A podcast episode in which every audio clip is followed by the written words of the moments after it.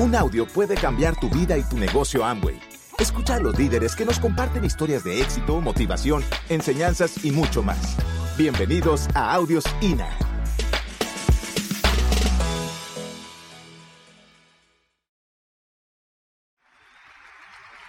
Cuando, cuando yo tenía seis años, me acuerdo muy bien que en, en una Navidad los tíos míos eh, me regalaban dinero de, de aguinaldo y cosas de esas, pero me regala, tuvieron algo, yo no sé si lo hicieron porque sabían lo que estaban haciendo, pero eso hizo un efecto en mí y ellos me regalaban el dinero siendo un niño de seis años, pero no me daban un billete con el valor más grande.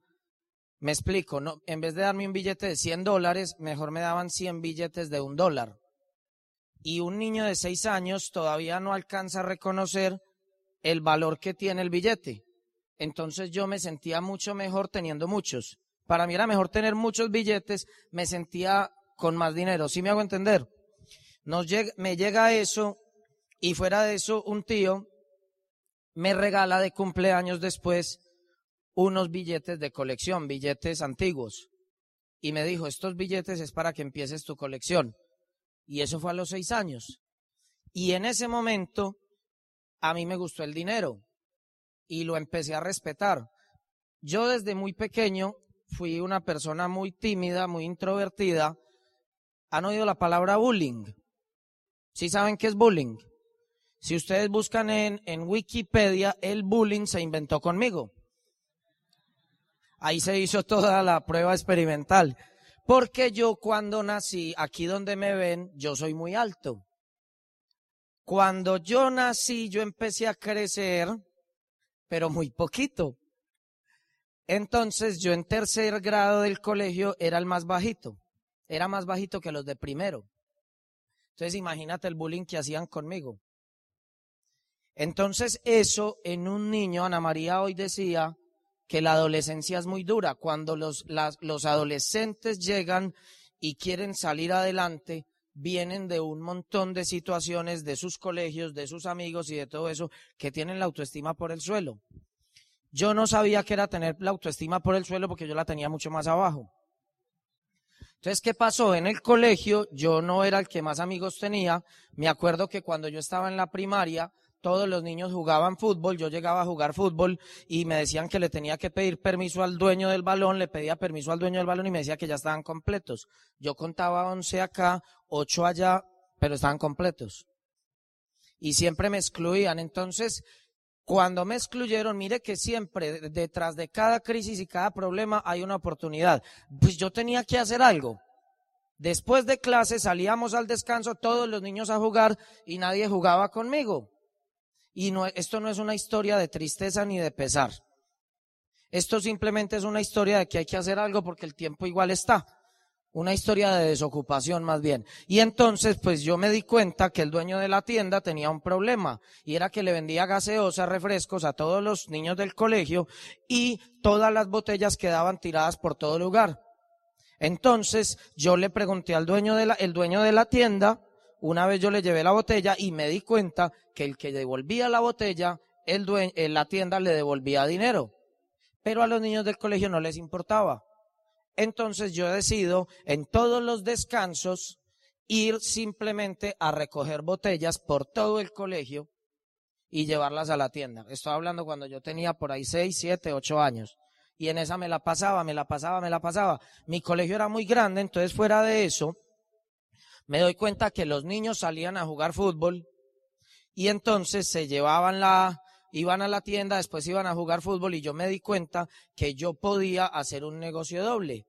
Y era decirles, para que puedan jugar más, dígame yo qué le compro en la tienda, yo le hago el domicilio y le llevo y me devuelvo con la botella, entonces yo ganaba de ida y de regreso. Y así empecé a hacer dinero. Obviamente, como en las familias todos los hijos somos diferentes, mi hermano sí era, y ustedes algunos de pronto lo conocen o lo van a conocer, se llaman Juan David y Sandra, pues Juan David mi hermano, Sandra la esposa. Mi hermano sí era muy social, entonces él sí jugaba fútbol, corría, jugaba policías y ladrones y todo lo que se jugaba en el colegio. Entonces yo al final de año yo recogía, recogía, recogía, recogía. Y obviamente al final del año yo tenía un montón de dinero y mi hermano no. Entonces ya después a mi papá, a mi mamá le tocaba explicarle a Juan David por qué tenía más plata que él. Entonces yo me acuerdo que empecé a entender el valor del ingreso pasivo. El ingreso pasivo es el dinero que te llega cuando tú estás pasivo. Eso lo entendí yo cuando voy, cuando yo empiezo a tener dinero, mi mamá me dice, abramos una cuenta de ahorros en un banco. Yo abro mi primera cuenta de ahorros y me doy cuenta que si yo llamo por teléfono, me dicen el saldo. Ahora se hace por internet, pero en ese momento era por teléfono. Y entonces yo llegaba todos los días del colegio y lo primero que hacía era descargar la maleta del colegio y llamar a mi banco. Estoy hablando cuando yo tenía 8 o 10 años. Yo llamo a mi banco y el banco me dice la muñequita, usted tiene, por, para resumirlo, usted tiene 5 centavos más. Y yo no lo podía creer y yo decía, en un día.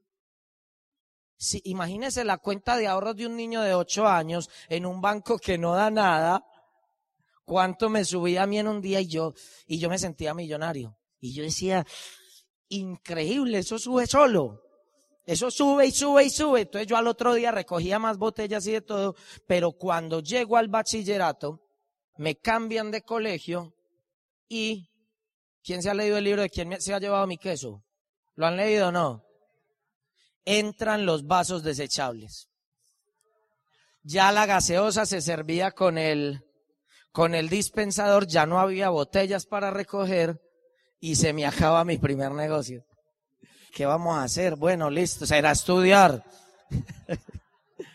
Entonces sigo en el colegio y como yo era de muy mal apetito, ya más adelante, una vez estábamos en un centro comercial y mi mamá entra, entramos a tomar el algo y había una, un lugar donde hacían unos sándwiches y yo me como un sándwich y me encanta y mi mamá ve que me brillan los ojos y me dice, ¿le gustó? Y yo le dije, sí, lo quiere para toda la vida, o sea, yo no comía nada. Entonces mi mamá vio eso y dijo, esto es para desayuno, almuerzo, comida, si le gustó, ese fue. Porque yo era un problema literal para la comida, para la alimentación. Mi mamá me dice, mi mamá me dice que sí me gusta, yo le digo que sí, me dice que si quiere que, que si quiere que los hagamos y yo le digo sí, pero tenemos que comprar todo aquí para yo asegurarme que va a quedar igualito y compramos todo ahí, eso salió carísimo. Y al otro día me voy yo para el colegio con mi sándwich. Llego yo al colegio, yo no era el que más amigos tenía, pero por lo menos cuando salíamos a almorzar, yo me sentaba con algunos compañeros del salón a almorzar, ahí pues, afuerita en el colegio. Y cuando yo saco el sándwich, todos se quedan viendo el sándwich porque se dieron cuenta que no era de la tienda del colegio. Y me dicen, ¿y ese sándwich qué? Y yo les dije, no, esto es una empresa que tenemos en la familia como desde hace 20 años.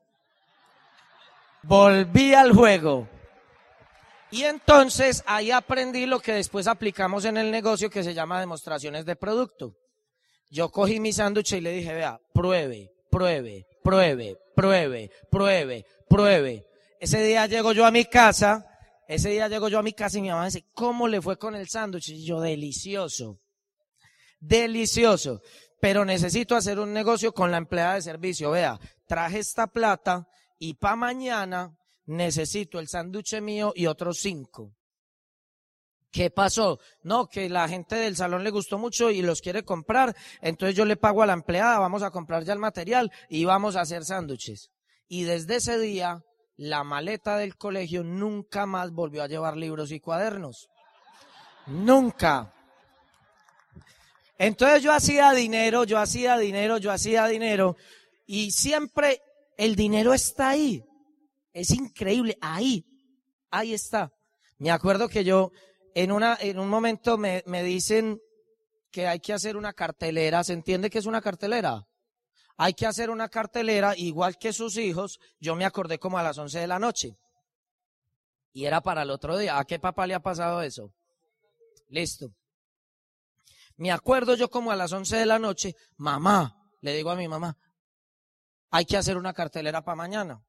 Y entonces, ¿qué hace el papá y la mamá? Se ponen bravos. ¿Y usted qué son estas horas de acordarse? Y ah, ¿Qué son estas horas de acordarse? Y yo, no, no, no, no, no.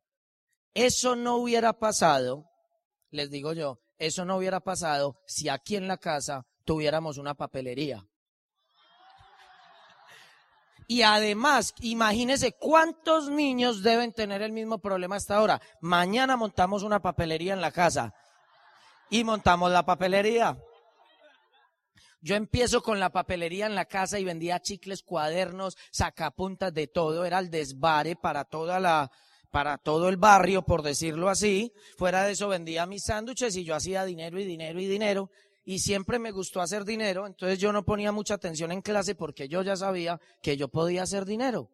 Pero la verdad yo desde el principio quería ir a hacer dinero, entonces siempre con las metas de hacer dinero llego a la universidad y empiezo a estudiar en la universidad y realmente, y Ana María es testigo de eso, a mí me daba migraña. A mí me daba migraña estudiar para esos parciales tan complicados, a mí me daba migraña tener que ir a clase de seis. Es el único lugar del mundo donde el cliente no tiene la razón.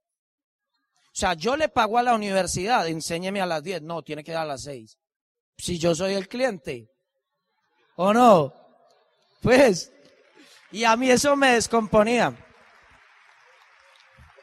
A mí eso me descomponía y entonces una vez pruebo un helado, me gusta, pero era un helado que hacía una señora y lo vendía por una ventanita, un helado casero. ¿Cómo le dicen aquí a las paletas? Paletas, así de sencillo.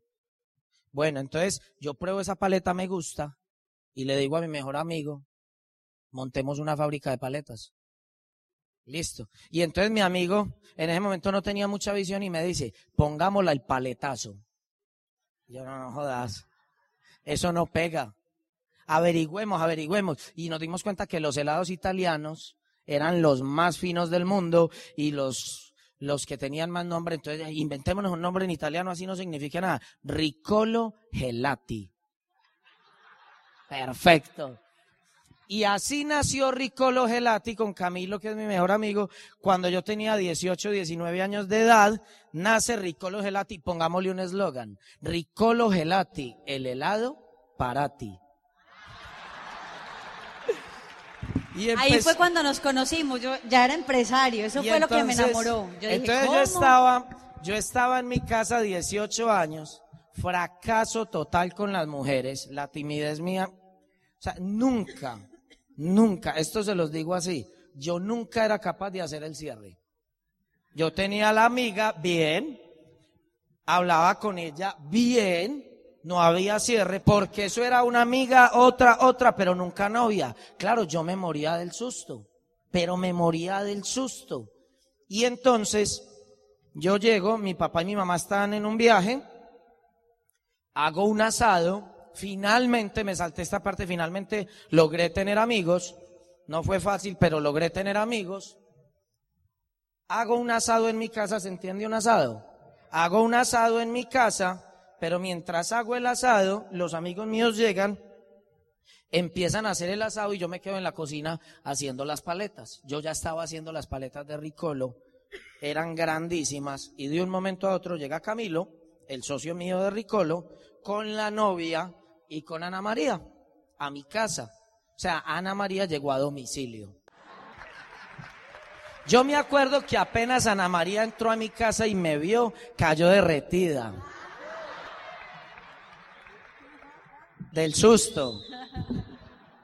No le gustaba el dulce, pero resulta que Ana María y yo, la verdad, somos un complemento. Ana María no le gustaba el dulce, pero en el fondo era igual de tímida que yo.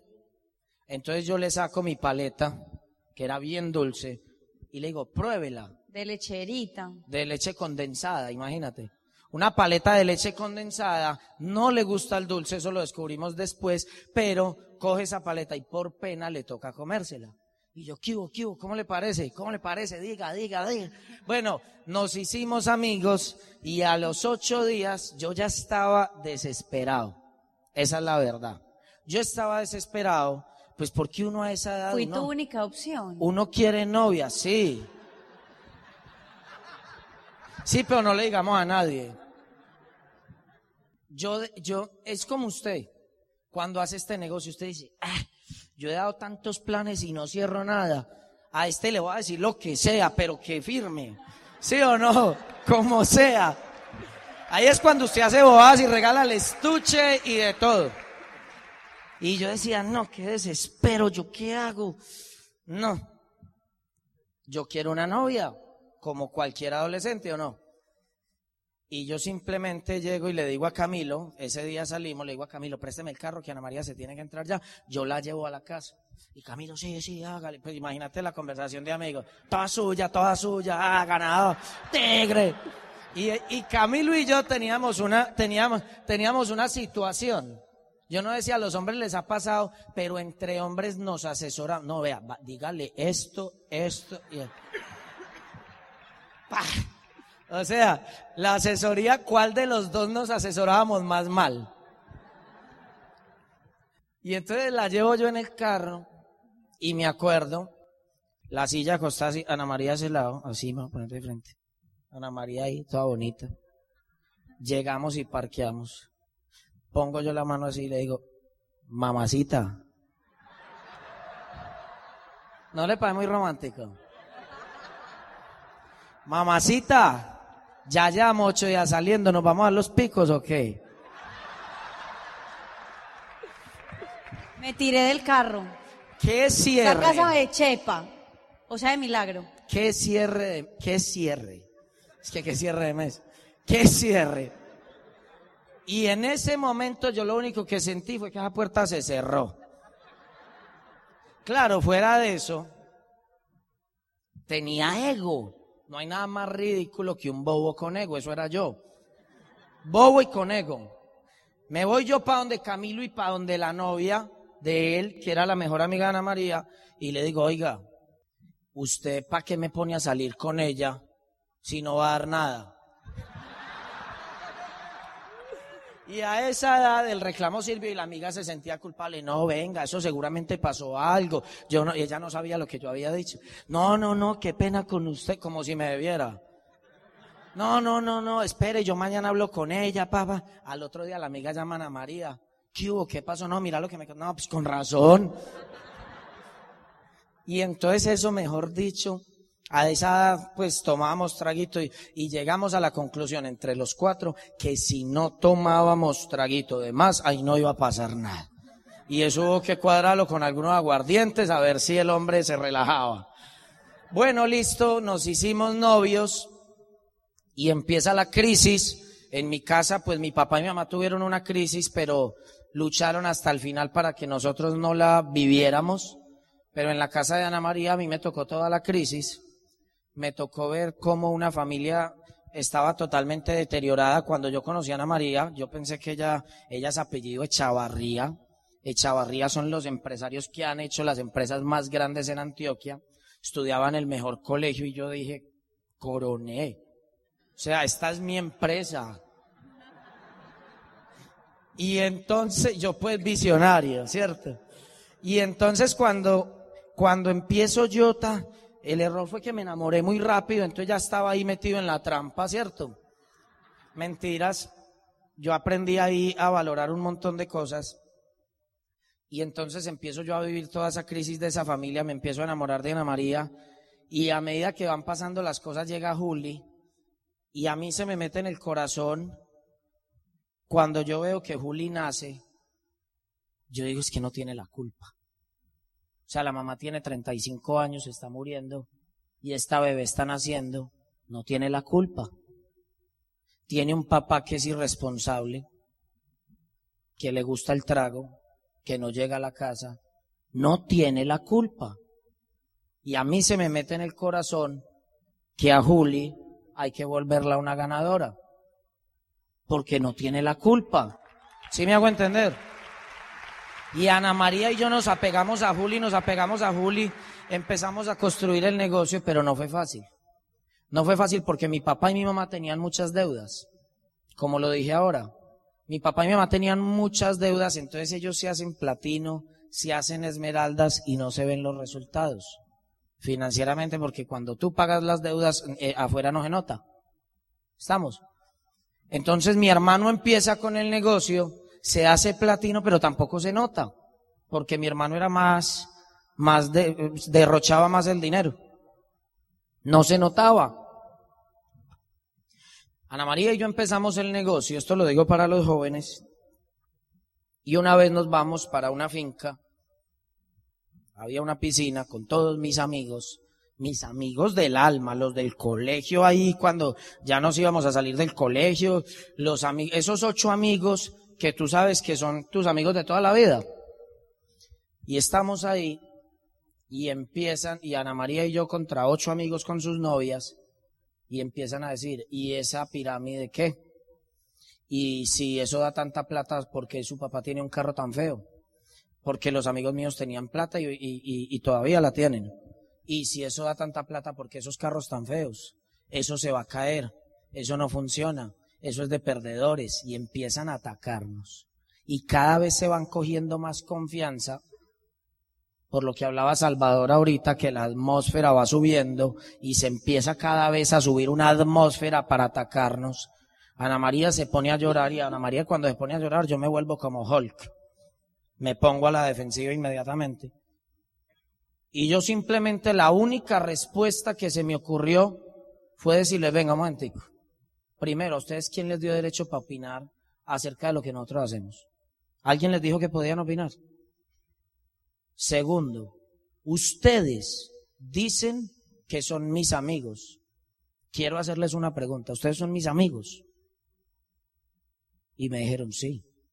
Y yo le dije, si ustedes son mis amigos, no me deberían preguntar más bien simplemente si yo soy feliz. Y si yo soy feliz y usted es mi amigo, usted debería estar feliz por el solo hecho de que yo esté feliz, sin importar qué estoy haciendo. Si usted es mi amigo, solo le permito que me pregunte si soy feliz. Y si soy feliz, alégrese. Y si usted va a decir algo más de ahí, usted no es mi amigo. Porque usted quiere cambiar mi felicidad para ser feliz usted. Usted quiere que yo no haga esto por estar feliz usted. Si usted es mi amigo, preocúpese por si yo soy feliz. Y Ana María y yo nos paramos y nos fuimos a dormir. Hasta ese día nunca más volvieron a decir nada. Y nos dejaron en paz. Porque a veces esos demonios hay que alejarlos porque te atormentan. Te atormentan la mente, te ponen a dudar. ¿Qué hubiera pasado con Juli si nosotros le hubiéramos creído a esos amigos? ¿Qué hubiera pasado conmigo? ¿Qué hubiera pasado con el papá y la mamá de Ana María? ¿Dónde estarían viviendo? Pequeñas decisiones, de momentos, de instantes. Era tan fácil rajarse. Para ti que estás acá, que de pronto todavía no tienes los resultados. Yo te entiendo. Es más fácil rajarse que ser diamante. Pero no es lo que quieres. Eso no es lo que quieres. Nadie te está diciendo que el camino es fácil. Es sencillo y sobre todo cuando lo disfrutas. Sobre todo cuando tienes la capacidad de aceptar que tienes situaciones y problemas como todos, de ponerlos a un lado y de enfocarte. Para decir, me enfoco, logro mis metas y resuelvo los problemas. Pero mientras tengas los problemas acá, tú no ves la meta. Tienes que poner los problemas a un lado, tienes que poner las situaciones a un lado. Si tu papá te dice que esto no funciona, tu papá es tu papá, pero en el negocio es tu enemigo. Así te lo digo. Si tu, si tu novia te dice que esto no funciona, si tu novia te dice que esto no funciona, y estoy hablando con gente joven. Y consúltalo con tu línea de auspicio, pero eso es lo que yo le digo a los socios míos. Si tú ya decidiste y estás haciendo esto en serio y tu novia dice que esto no funciona, todavía estás a tiempo de cambiarla. ¿Lo decimos o no? Porque yo quiero caminar con una pareja que también sueñe con ser libre. Y si es tu novio, lo mismo. Con los esposos no me meto. Pero es en serio, es en serio. Ustedes cuando están enfocados, cuando Ana María y yo estábamos enfocados, no había nada que nos detuviera. Cualquier comentario que se hiciera negativo en nuestra contra, nosotros siempre nos repetíamos, mi mamá me lo enseñó, al único árbol que le tiran piedras es al que tiene naranjas. Si te están tirando, si te están atacando, es porque estás haciendo las cosas bien. Cuando te dejen de atacar, te volviste uno de ellos. Y eso lo sabíamos nosotros muy bien. aprendimos, aprendimos un refrán que dice, ayer pasé por tu casa y me tiraste un ladrillo. Mañana vuelvo porque estoy construyendo. Y así se ha construido todo. Así se ha construido todo. ¿Cuáles son nuestros sueños? Nuestro sueño es uno muy simple, ser felices. Ser felices con todo. Eso es lo más importante. Yo pienso, Ana María y yo pensamos y es lo que trabajamos en nuestra familia y es la felicidad. La felicidad de las cosas simples, de las complicadas, de todo. Es gozarnos la vida. Es llenar la vida de momentos. Usted no se va a acordar, me imagino que no, el día que usted se está muriendo, usted no se va a acordar ni va a hacer cuenta, ve cuántas platas que tengo en la cuenta y las deudas y si pagué esto, ay, pagué la riendo, ay, y las propiedades que nos va a manejar. Usted no va a pensar en eso. Yo creo que al final de los días, usted lo único que quiere haber recogido es muchos momentos felices para acordarse de eso. Cuando usted sea abuelo, me imagino que quiere tener mil anécdotas y mil historias para poder sentar a sus nietos en sus piernas y contarle todas las aventuras que usted tuvo en su vida. Eso es ser feliz. Ver un atardecer, eso es ser feliz. Ver cómo un león traga, se caza una gacela. Bueno, no, eso no es ser feliz. Pero estar en un safari en el África, sí. Bueno, no es feliz para la gacela, el león está feliz. Es depende de donde lo mire. Entonces nosotros hemos decidido, lo aprendimos de Sergio y Charo, para quienes pido un fuertísimo aplauso. A Charo le encanta viajar. Cuando nosotros fuimos a una convención y vimos a Charo por primera vez, muestra en la pantalla una foto del mundo y un montón de caritas felices. Cada que va a un país pone una carita feliz. Y ella quiere llenar el álbum. Es un buen hobby. Eso nosotros en el negocio lo llamamos, en nuestro grupo, lo llamamos rico y extravagante. ¿Ya? Rico y extravagante porque hay países que uno dice, ¿yo a qué voy a ir allá? ¿Sí o no? Como que uno lo mira en el mapa, ¿qué habrá allá? ¿Para qué voy a ir allá? No, Charo los quiere conocer todos. Charo sabe que allá hay algo. Entonces Ana María y yo dijimos, bueno, vamos a hacer algo. Vamos a hacer un listado, vamos a hacer un listado de las cosas que hay para hacer en cada lugar. Por ejemplo, en Nueva York es la fiesta de fin de año más grande del mundo en Times Square. Entonces nosotros dijimos, hay que ir a Nueva York, pero a la fiesta de fin de año. Río de Janeiro es espectacular, pero tiene el carnaval. En Venecia está la fiesta de las máscaras. Y cada lugar tiene un momento único y especial que solo se puede vivir en ese lugar. Ana María y yo queremos lograr toda esta independencia financiera y mucho más porque queremos vivir los momentos especiales de cada lugar del mundo. Es un sueño, es un sueño y lo estamos haciendo. Señores, nunca se rindan, nunca se rindan, nunca se rindan. Y queremos escuchar su historia en todos los países del mundo, porque así como nosotros vinimos acá a su ciudad, Algún día ustedes van a estar en la nuestra. Nosotros ya nos vamos. Nos vamos para nuestra ciudad a seguir trabajando, a cerrar el mes como lo deben hacer ustedes. Los queremos mucho. Gracias. Gracias por escucharnos. Te esperamos en el siguiente Audio INA.